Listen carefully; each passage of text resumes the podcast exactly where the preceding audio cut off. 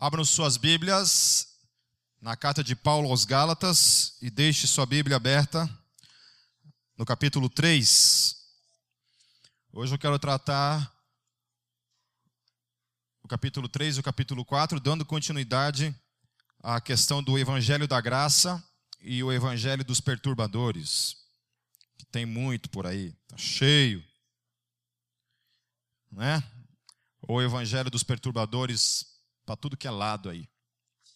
Gente que está aí, talvez na sua inocência, não sei, na sua ignorância, talvez.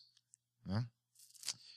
Às vezes tem muita coisa que a igreja acaba caindo e engolindo e até mesmo dando continuidade ao ensino, talvez não por uma razão má nisso tudo, não por uma razão necessariamente assim né? O cara quer acabar com a igreja, o cara tem essa vontade de destruir. Às vezes o camarada está na inocência mesmo. Né? O cara não tem, talvez, o conhecimento necessário, uma ferramenta necessária para fazer uma leitura bíblica de modo geral, e o cara acaba falando algumas coisas que não, deveria, não deveriam ser ditas. O problema na fé é que às vezes a gente lança uma, uma pequenina mentira, ou uma pequenina heresia, ou um pequenino falso ensino, e isso no reino de Deus ele toma uma proporção muito rápida. E a gente, como a gente gosta de, de ser uns papagaio, repetidores de informação, ao invés da gente ser pessoas que pensam e que questionam e que vão verificar realmente o fundamento daquilo, a gente muitas vezes sai por aí falando as coisas sem ter fundamento. Né? E aí a coisa se alastra e vai tomando proporção. E tem um ditado que diz que uma mentira, depois de cem vezes sendo dita, ela se torna uma verdade. Não porque seja verdade, mas porque no meio do povo aquilo lá se torna uma verdade. E todo mundo acaba acreditando naquilo lá. Tá certo? Né, quando saiu o filme e o livro, ou o livro, primeiramente, do Código da Vinci, né, todo mundo acreditou que aquela história fosse verdade. Né? E tinha gente que defendia aquilo com unhas e dentes e achava que realmente havia uma conspiração no cristianismo com relação ao Código da Vinci. E não só isso, várias, várias coisas que a gente tem acompanhado durante a caminhada na fé, de mentiras que são, são ditas no meio do povo e que muitas vezes são ditas como se fosse em nome do Evangelho. Né? Daí as pessoas acreditam naquilo lá e aí aquilo fica com a cara do Evangelho.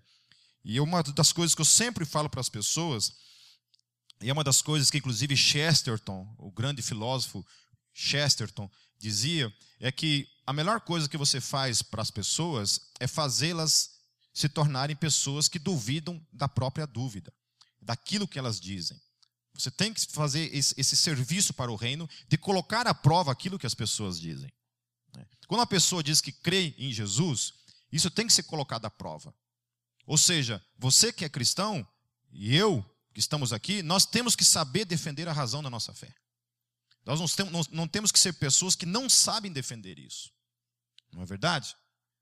Não é verdade? Quando vai um testemunho de Jeová na, tua, na, na, porta da tua casa, olha, meu filho, se você não conhece Bíblia, você vai levar um, uma surra da boa. É. Geralmente, crente, o que, que faz? Quando vê um testemunho de Jeová, né, até mente para se livrar do pepino, né? Fala, estou muito ocupado agora, o cara não está fazendo nada, mas ele dá um jeito de arrumar uma ocupação. Né? Ele fala que estava orando, então, alguma coisa assim, para não encarar o problema, por, por causa do despreparo dele. É quando aparece um mormon, né? sei lá, quando na internet lá você se depara com um neo-ateu, cheio dos seus argumentos ali, nossa tendência geralmente é fugir disso tudo.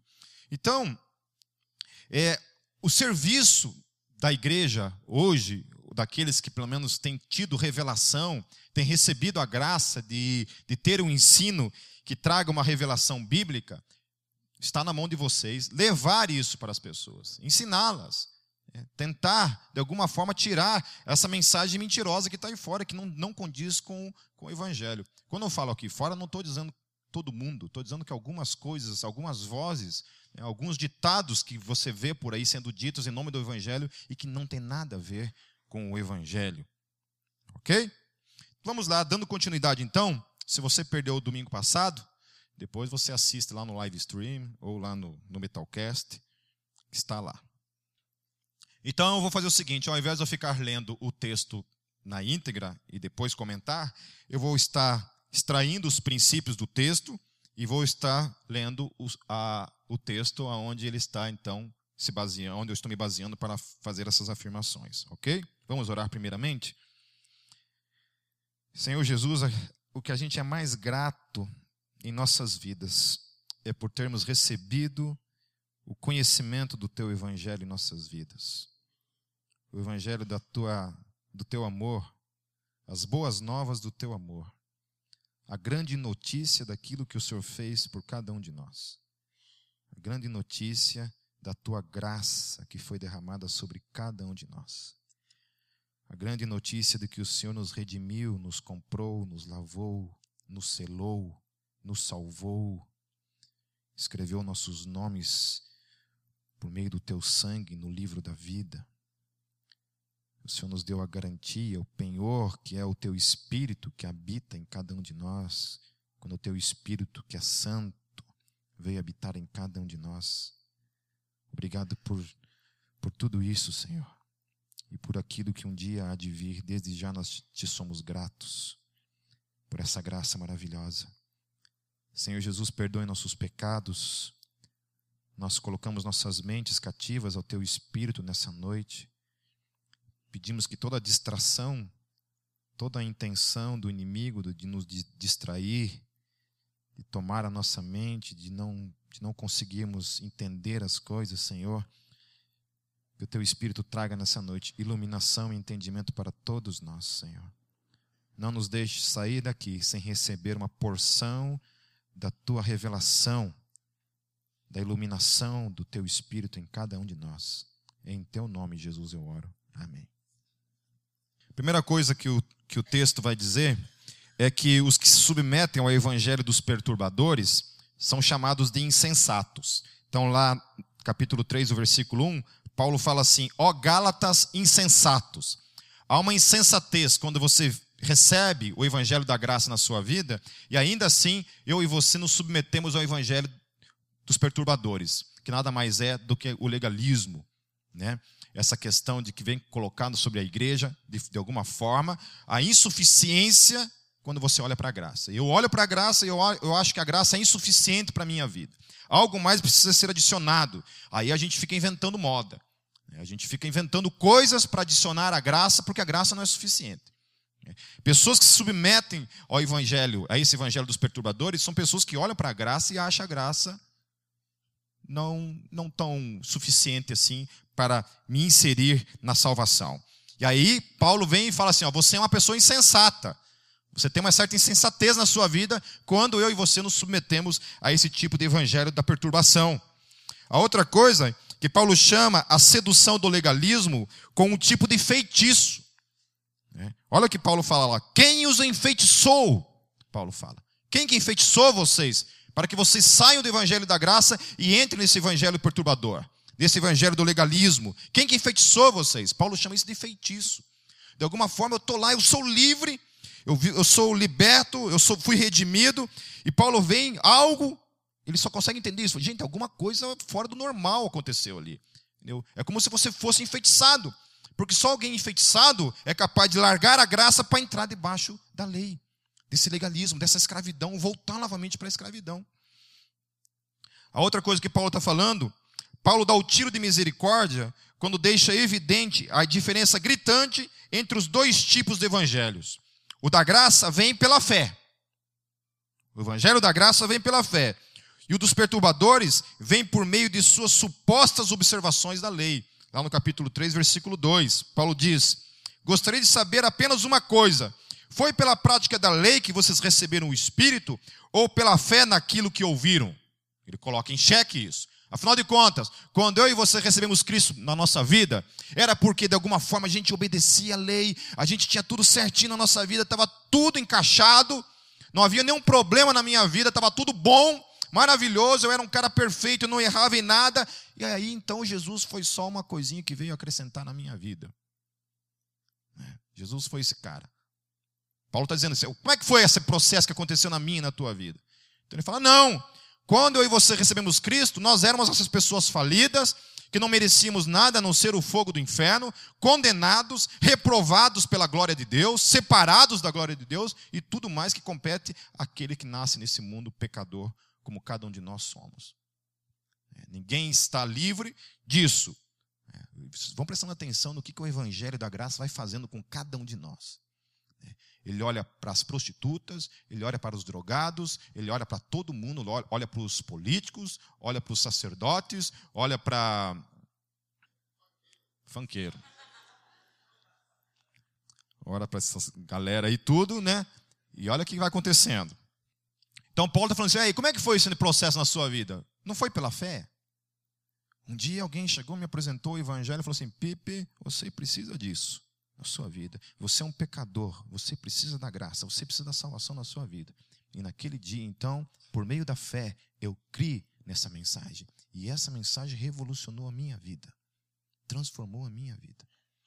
Nessa sexta-feira eu estive lá na Jocum de Uberaba, dando aula, falando, né? Dando aula não, mas dando uma, uma palavra para um monte de adolescente, entre 12 e 17 anos. Estava lá. Tinha uns 15 lá.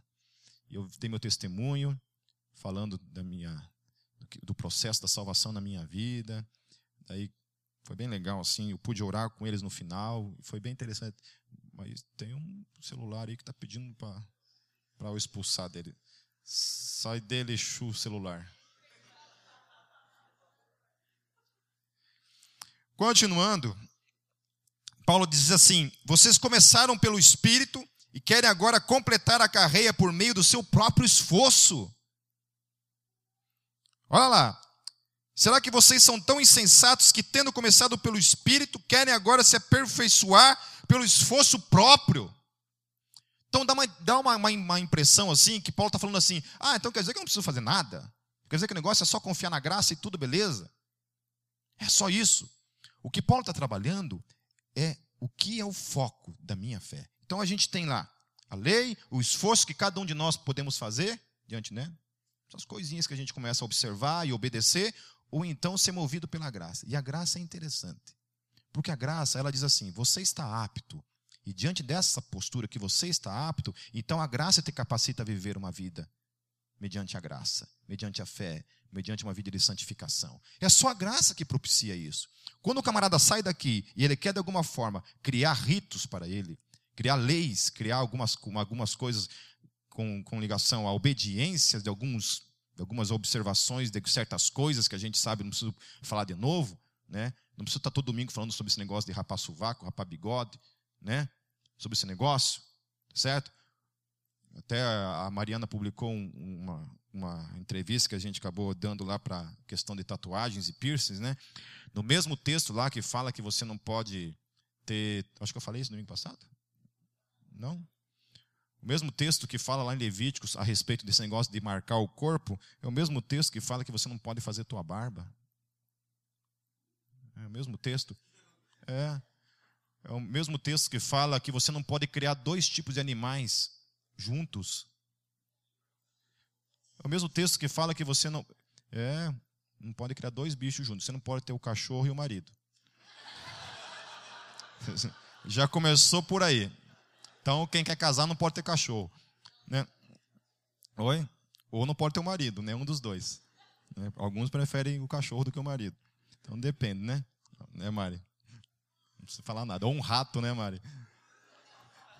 Depende, depende do gosto. Então, lá no mesmo texto está dizendo isso. Não pode ter algum, algum tipo de corte de cabelo, tipo esses cabelo emo que vocês têm. Vocês não podem também lá, porque lá não pode cortar com franjinha assim, né? não pode fazer a barba.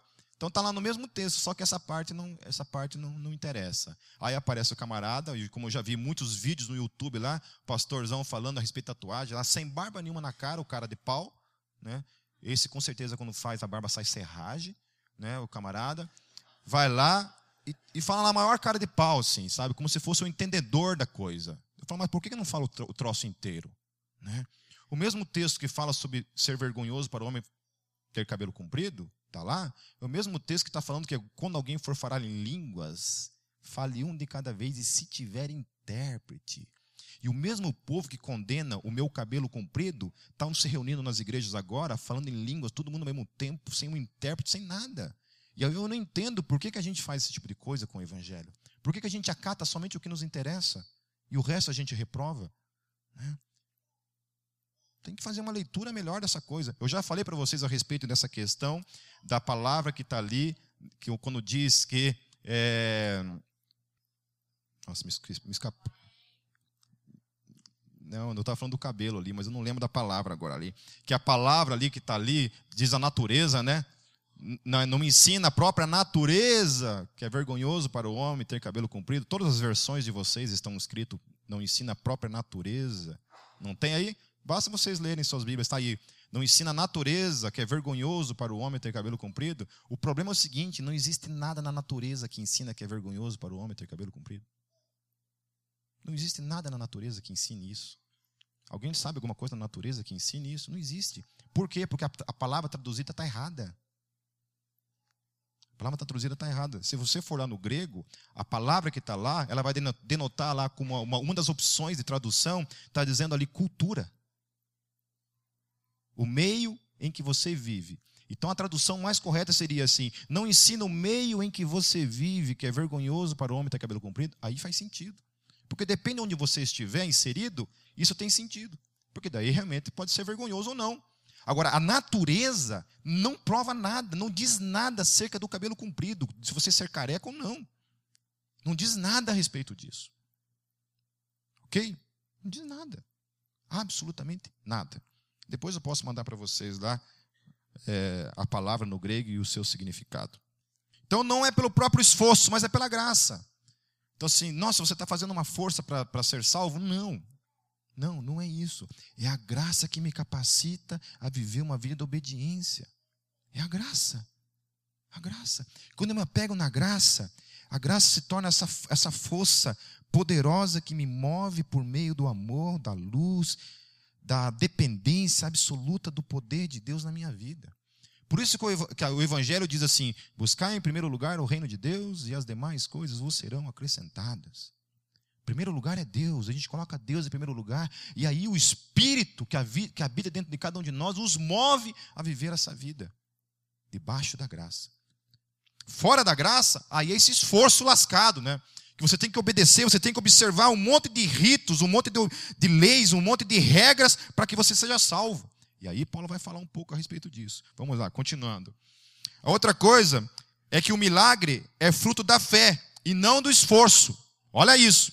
Eu conheço gente que jejua 30 dias para receber o milagre. Olha o que Paulo fala. Aquele que lhes dá o seu espírito e opera milagres em vocês, realiza essas coisas pela prática da lei ou pela fé com a qual receberam a palavra? Se é pelo esforço, não é fé. Se é porque eu fico 30 dias jejuando, não é fé. Não é fé. Ontem sumiu, sumiram duas crianças aqui na hora do show, sumiram. Dois meninos entre 3 e 4 anos. Procuramos por tudo que é canto aqui e os dois tinham sumido. Desapareceram. Desapareceram. Foi desespero geral. Começamos a. Peguei meu carro, fui para tudo que é lado aí, os pais tudo correndo para tudo que é lado, ligaram para a polícia, para tudo que é lado. Fomos, fomos, fomos para tudo que é lado. Não sei como, essas duas crianças saíram daqui andando, ninguém viu os dois andando. Graças a Deus não tinham sido roubados, mas tinham sido eles mesmos. Foram viver uma aventura, imagine. Foram para o largo com três anos de idade, queriam para o largo. Né? Três aninhos de idade, né? Os dois, desse tamanho assim, foram achados lá na rodoviária nem eu, eu, me, eu tenho medo de atravessar 7 de setembro, a João Negrão aqui, porque já é um perigo, eu não sei como que aconteceu, eu, eu acho que isso para mim foi um milagre, né? Mas em todo caso, eu no carro orando, né? Eu no carro orando desesperadamente. E eu já falei, já comecei até a falar assim, ó oh, Deus, se não aparecer essas crianças aí, eu vou ter que trocar de anjo. Né? Já comecei a falar assim, já comecei a apelar para o negócio. Mas uma das coisas que eu estava orando, eu comecei a orar e falei, Senhor, por favor, né? Envia os teus anjos para encontrar essas crianças e restituir essas crianças para os pais, por favor. Mas, graças a Deus, foram encontradas duas crianças, né? Mas até lá eu já estava quase infartando, né? De desespero e, e, orando e pedindo, e graças a Deus foi encontrado. Né? Mas o milagre vem por meio do esforço? Não, vem por meio da fé. O milagre sempre virá por meio da fé. Deus nunca vai fazer alguma coisa para você no sentido de milagre, porque você foi lá e de repente fez 10 abdominal, 10 polichinelo, né? Alguma coisa assim, tá certo? Mas é pela graça, é pelo amor dele. Lógico que muitas vezes a gente tem que né, buscar, buscar, buscar, mas não porque o meu esforço de alguma forma faz. O máximo que Deus quer quando eu e você nos esforçamos dentro do reino de Deus, é nos ensinar perseverança. É algo que nós temos que aprender. Mas não é algo que move ele necessariamente. Mas porque eu e você precisamos aprender. Às vezes Deus precisa ensinar para mim, para você, perseverança, né? insistência nas coisas. E eu lá dentro do carro orando, orando, Senhor, por favor. Já comecei a repreender o Satanás, falei, por favor, Senhor.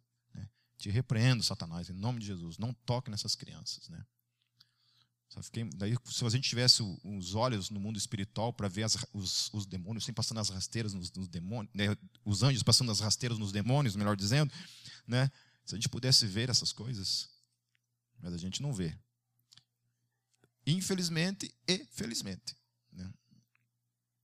Infelizmente, por um lado, porque se a gente visse, pudesse ver as coisas que acontecem no mundo espiritual, né? isso nos nos faria acordar para muita coisa, né?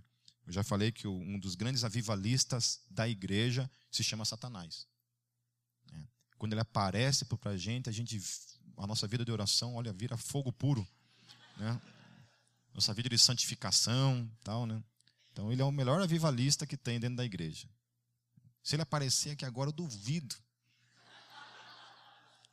que vocês não passam noite em vigília orando, né? É não é verdade? Né?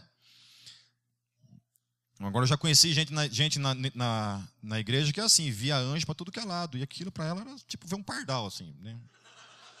Olha, vi um anjo ali. Quando vocês estavam tocando, eu vi um anjo na sua direita, um anjo na sua esquerda. Ah, a hora que você estava ali, eu vi um anjo na sua direita, um anjo na esquerda. Ainda bem que nunca estava empoleirado em cima de mim, né? Estava sempre do lado direito e do lado esquerdo. E não estava nada, parecia que tinha visto um pardalzinho mesmo. Assim, né? Eu, se eu visse um anjo, meu Deus do céu.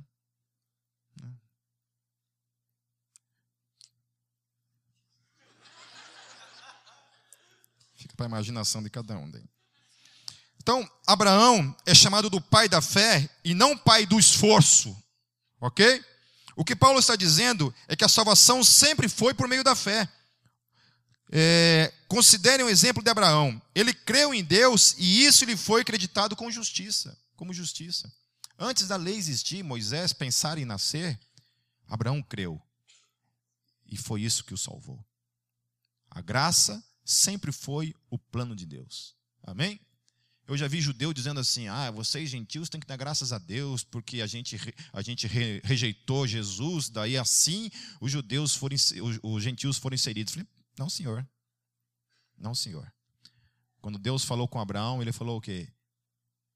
No seu descendente serão benditos todas as nações da terra. Havia uma promessa antes de existir povo de Israel, antes de existir judeu nesse mundo, Deus falou para Abraão: Em ti serão benditas todas as nações da terra. Todas as nações da terra. Todos. Pessoal do Acre, pessoal Pessoal do Paraguai, que tem aí. Todo mundo. Os mineiros. Amém? Amém? Pessoal lá do. Né? Chega. É, os que creem são filhos de Deus, são filhos de Abraão. Estejam certos, portanto, de que são os que são da fé. Estes é que são filhos de Abraão. Amém? São os da fé. Os que creem. Os que creem. Esses são filhos de Abraão. Foi por causa da fé que todos nós gentios fomos inseridos na videira. Os perturbadores fazem um trabalho contrário. Eles são salvos pela graça e querem retornar à observação da lei. Olha lá o que Paulo fala. Prevendo a Escritura que Deus justificaria pela fé os gentios, anunciou primeiro as boas novas a Abraão. Por meio de você, todas as nações serão abençoadas. Amém? Então a gente é esse bando de gentil Gentil, para quem não sabe, é quem não é judeu. Ok? Gentil. Ok, seus burros? Tá bom? Gentil é isso. Né? Então, os gentios foram inseridos na videira por meio da fé. Né? Por meio da fé. Ah, já até perdi o que ia falar. Continuando. Continuando. O evangelho dos perturbadores é maldição. Já os que são pela prática da lei estão debaixo de maldição, pois está escrito, presta bem atenção nisso, o que diferencia o evangelho da graça desses demais evangelhos que nós vemos muitas vezes por aí. Maldito todo aquele que não persistir em praticar todas as coisas escritas no livro da lei. Ok? Então, assim, quando eu invento um monte de regra para a minha vida, para adicionar a salvação pela fé, para eu dizer que a graça não é suficiente, que o sacrifício de Cristo não é suficiente, que o trabalho do Espírito Santo, que dá uma promessa, que a obra que ele começou na nossa vida, ele é fiel para completá-la. Amém? Quem crê nisso aqui? Amém? Se o Espírito Santo é aquele que começou uma obra na sua vida, pode ter certeza que ele vai completar. Amém? Ele vai completar. Ai, meu filho, eu só fico lá. Vai completando aí, Senhor Jesus. Tem uma música chamada O Tapeceiro que fala sobre isso, né? Tapeceiro, grande art... oh. Eu vou parar de cantar, senão vai emocionar vocês. Vão querer que eu grave um CD, daí vai ficar chato, né? Eu vou parar de cantar porque eu esqueci o resto, na verdade. Né? Fala tapeceiro, grande artista, né? Ele sabe o fim desde o começo.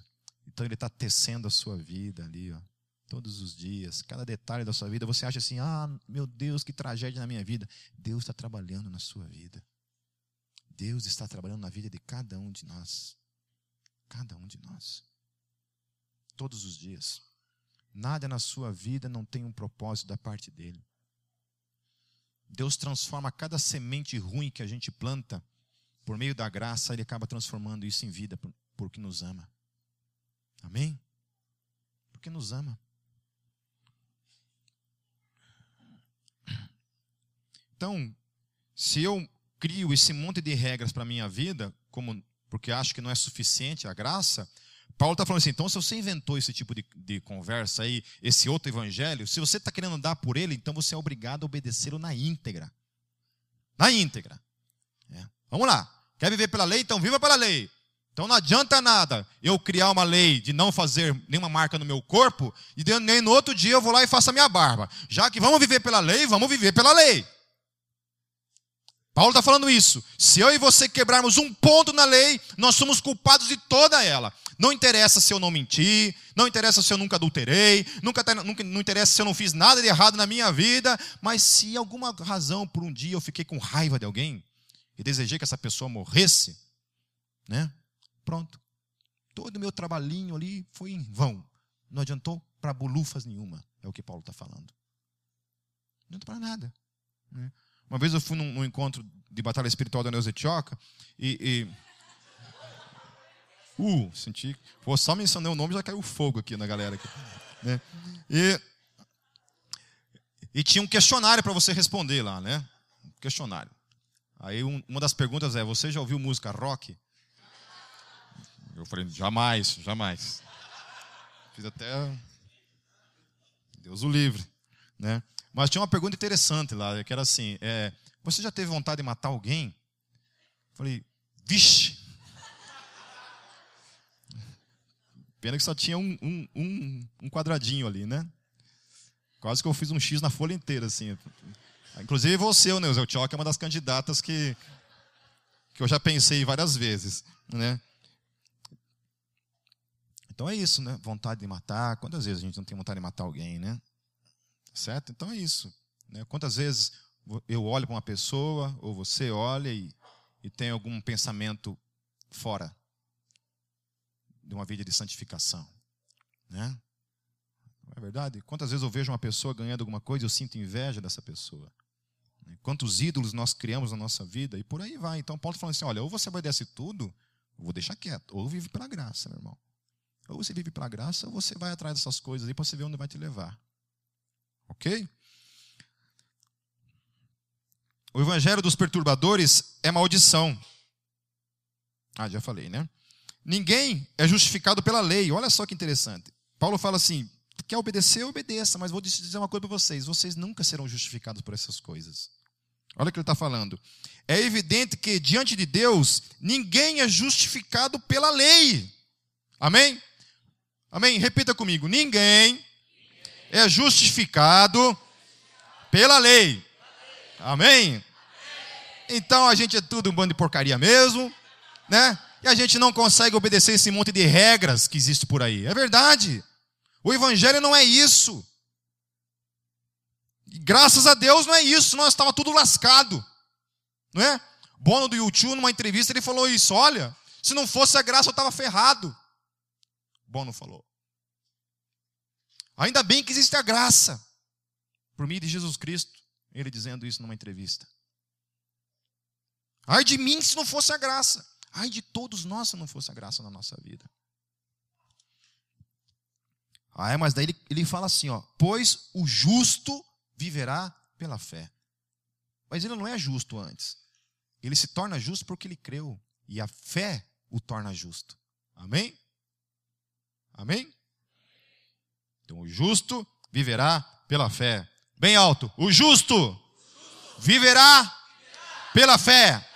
Amém? Ah, isso é grito de guerra.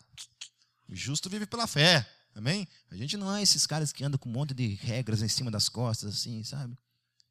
Derrotado, porque não consegue alcançar o padrão de Deus. Porque o padrão de Deus é alto, galera. É por isso que ele concedeu a mim e a você a graça dele. Porque a graça dele é a única coisa que nos torna aceitáveis diante da sua presença. Porque o filho dele, que é perfeito, já morreu naquela cruz e tornou todo o acesso a ele possível por meio dele. Amém? Se dependesse de mim, de você, nós estávamos lascados. Lascado. Então a lei não é baseada na fé. Paulo diz: a lei não é baseada na fé. Pelo contrário, quem praticar estas coisas, por elas viverá. Paulo está falando: olha, então é o seguinte, vamos, então você quer viver pela fé, pela, pela lei? Então tá, é por ela que você vai viver. Mas olha o que Paulo continua. Jesus assumiu toda a maldição da lei para nos libertar dela. Os perturbadores querem que você viva debaixo da maldição. Paulo dizendo: Cristo nos redimiu da maldição da lei quando se tornou maldição em nosso lugar, pois está escrito: Maldito todo aquele que for pendurado num madeiro. Amém? Amém? Outra coisa na Eusitioca que era interessante, lá nos anos 90, que também a gente não podia usar cruz. Não podia ter cruz na igreja, você não podia ter uma Bíblia com uma cruz na, na capa, você não podia usar nenhuma cruz. Né? Eu usava brinquinho de cruz, assim. Eu era gótico na época, né? Eu usava, usava brinquinho de cruz, assim. É, granola. Né? E, e não podia, porque ela se baseava nisso para dizer que maldito todo que for pendurado no madeiro. Mas eu não estava pendurado naquela cruz, Jesus Cristo. Pelo amor de Deus, Japinha. Né? Então não pode, não pode, não pode. Você não pode usar uma cruz como símbolo daquilo que ele fez por mim e por você. Não pode. Não pode. Você está trazendo maldição sobre a tua vida. Eu acho que isso é um desafio para a nossa inteligência. Acreditar nessas coisas. Sério, é, é, é exigir demais da gente. É fazer uma exigência que está fora do normal. Eu, eu, eu, tento fazer um esforço assim.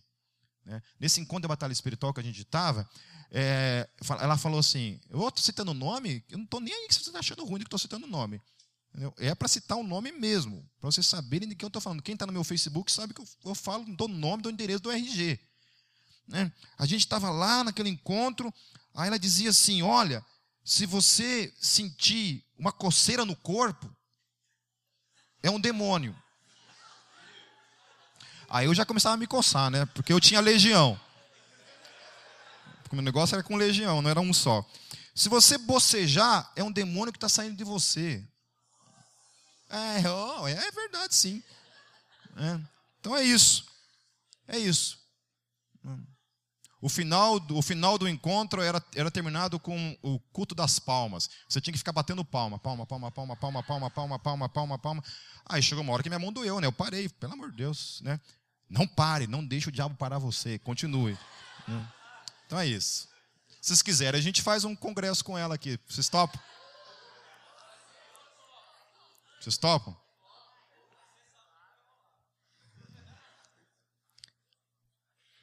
Mas eu queria orar por ela agora. Falei mal, agora eu quero orar por ela. É sério, vou orar por ela. Senhor Jesus, nós não, não temos nenhum ódio pela pessoa de Neuza Choca, Senhor. Mas também, Senhor Jesus, a gente entende, Senhor, de que há coisas que acontecem, Senhor Jesus, por meio da vida dessa mulher, Senhor, que traz engano para a igreja. Senhor Jesus, sabe, que o Senhor venha de alguma forma conceder a ela toda a graça suficiente, toda a graça que ela precisa, Senhor Jesus, para ser liberta desse engano, Senhor. Para realmente se voltar para um evangelho que liberta de fato, que é o, o evangelho da tua palavra, que é fundamentado no teu sangue precioso, Jesus, no dia em que o Senhor nos redime, no dia em que somos regenerados pelo teu espírito, que a tua palavra fala que a partir daquele dia nós nos transformamos em novas criaturas, Senhor. Por isso, Deus, nós pedimos que o Senhor a abençoe. Abençoe com entendimento, com, com graça para compreender, Senhor, que nós não precisamos de mais nada além da tua graça e daquilo que o Senhor realizou por nós naquela cruz. Em nome de Jesus. Amém. Pronto, estou liberado.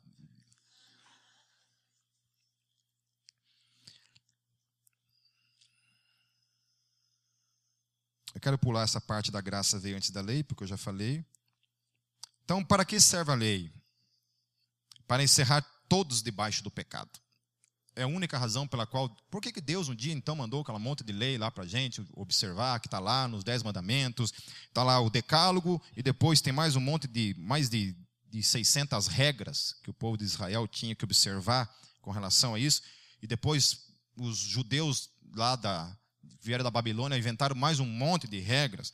Até hoje, né, no, você vai em Israel, e é verdade mesmo, tem um amigo, um amigo pastor que foi para Israel e é verdade, ele comprovou isso mesmo. Eu li uma vez no livro do Filipenses e não acreditei. Falei, ah, isso deve ser conversa, né? Mas realmente é, ele foi lá e viu.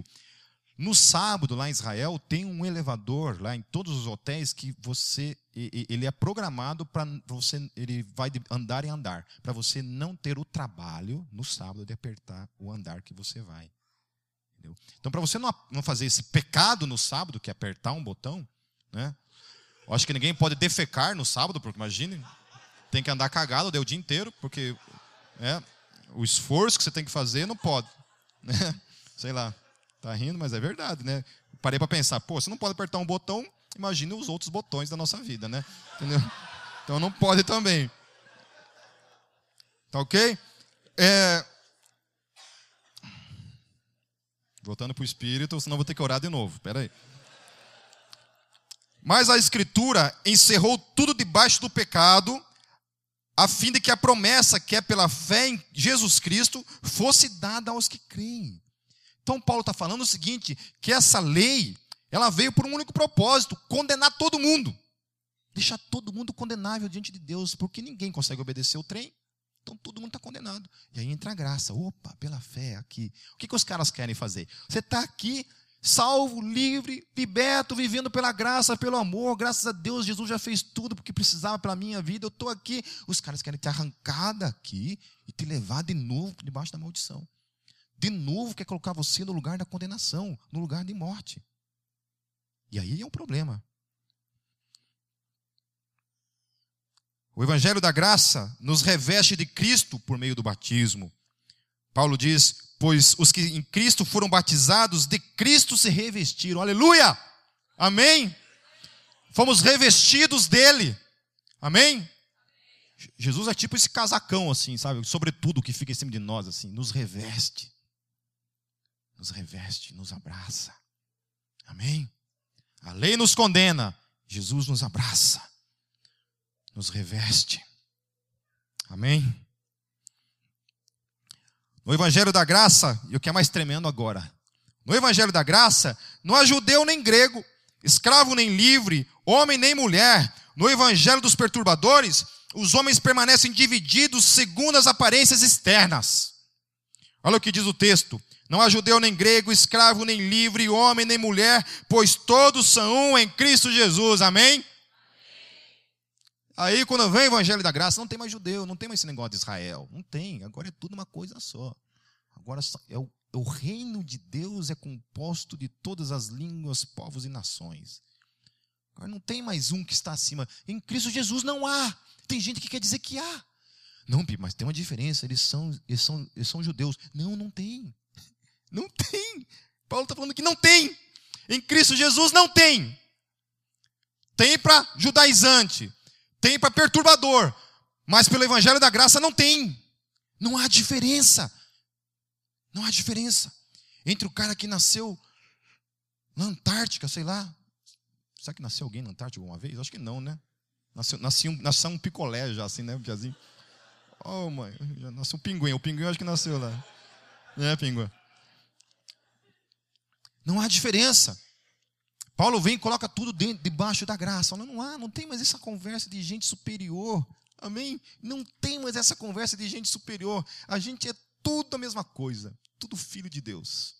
Redimido, salvo. Amém? Cada um aí, Deus pega e dá um dom, um talento. Olha, você exerce isso aí no, no, dentro do, do reino. Um serve ao outro. Amém? Cada um. Aí o, pastor, né, um cara me perguntou lá assim, Pipe, por que, que eu, eu, sinto assim que você tem essa aproximação com, a, com, com, os membros da igreja? Parece que vocês têm uma aproximação. Eu falei, é porque eu só sou mais um. só sou mais um, não sou melhor do que ninguém. Né? Às vezes eu só acho que eu sou o pior deles. Eu, verdade, né, Ana? É. É. Depende da situação, acho que eu sou pior mesmo. Tudo igual, tudo a mesma coisa. Somente o Evangelho da Graça propõe a filiação divina. Paulo diz: a fim de redimir os que estavam sob a lei, para que recebêssemos a adoção de filhos. Amém? Só é filho quem está debaixo da graça. Só é filho quem está debaixo da graça. Quem está fora, não é. Para encerrar, é por causa do Evangelho da Graça que chamamos Deus de Abba, papaizinho. É por causa do Evangelho da Graça. O Evangelho dos perturbadores é Senhor, que moras lá, lá, lá, lá, lá, saravá, sei lá, qualquer coisa assim, né? Lá, lá, longe, longe, longe né? Porque Deus é essa coisa distante, essa coisa longe, é aquela coisa que você chega assim, você não tem intimidade, né? Porque Deus é um cara sério, Deus é um cara que vai olhar para você, vai condenar você, vai mandar você para o fogo do inferno. Deus é esse cara, né? Ele não é papai, não é papai, não é papai. Uma vez na, na minha antiga igreja, um, um presbítero me chamou porque eu ia, fui de bermuda, cometi esse pecado, blasfêmia contra o Espírito Santo, porque eu fui de bermuda no culto. Ele chegou para mim assim: Você sabia que você jamais pode chegar na presença de um juiz de bermuda? Falei assim: Olha, meu irmão, se você vê Deus como juiz, isso é um problema teu. O meu Deus é meu aba, é meu papaizinho. Amém? Quando eu chego diante dele, eu abraço, eu beijo, eu tenho uma relação de intimidade com Ele. O nosso Abba. E porque vocês são filhos, Deus enviou o Espírito de seu Filho aos seus corações, o qual clama, Abba, Pai. Amém? Então é um privilégio. E pregar o Evangelho da Graça, uma vez eu preguei durante um ano ou mais sobre essa questão da graça, mas isso aqui é uma coisa que a gente tem que mais do que nunca fundamentar na nossa fé, na nossa vida. Se é um fundamento primeiro que nós temos que ter como fundamentação básica da nossa fé, é o Evangelho da Graça, para que a gente nunca se perca, para que a gente caminhe diante da graça, que a gente tenha os olhos por meio da fé nesse Deus Todo-Poderoso, amém? Que nos aceita por meio do seu Filho Jesus Cristo, por meio da fé, que nos redime, né? que nos encobre Senhor, nós te somos te somos eternamente gratos, Senhor Jesus, pela revelação do teu evangelho na nossa vida. o evangelho da tua graça, sem a qual, Senhor, nós seríamos condenados, Senhor. Obrigado porque o Senhor nos libertou da lei, onde nós estávamos condenados, Senhor. Obrigado, Senhor Jesus, por nos amar de maneira tão grandiosa e maravilhosa. Obrigado por nos aceitar, Senhor. Obrigado por nos amar primeiro, Senhor Jesus. Obrigado por revestir a cada um que está aqui. Nós somos revestidos do Senhor. Obrigado, Espírito Santo, porque o Senhor habita dentro de cada um de nós e o Senhor, o tempo todo, está colocando em nossos lábios essas palavras como aba, de intimidade, de papai. Como é bom nós termos um pai que jamais irá nos abandonar, Senhor. Um pai que estará com a gente para toda a eternidade. Um pai que preparou um lugar eterno para cada um de nós, um lugar que a gente não consegue mensurar visualizar, imaginar, porque é algo que está além de qualquer possibilidade, Senhor. Qualquer possibilidade que a nossa mente possa produzir. O que o Senhor tem separado para cada um de nós é muito, infinitamente superior a tudo isso, Senhor. Mas talvez o maior presente, Senhor Jesus, seja um dia estar de fato, mais do que nunca, estar te olhando face a face, Senhor, contemplando a tua beleza, a tua formosura, e junto com os anjos para toda a eternidade, Senhor. Prostrados na tua presença, o adorando, declarando a tua santidade, a tua glória, o teu poder, Senhor. Nós somos teus, Jesus. Queremos declarar nessa noite que nós somos teus, Senhor, porque nós fomos comprados pelo meio do teu sangue, Jesus. Obrigado, Senhor. Obrigado. Em teu nome, Jesus. Amém. Deus os abençoe. Fique em pé, dá um abraço no seu irmão que está aí ao seu lado. Tenham todos uma semana abençoada.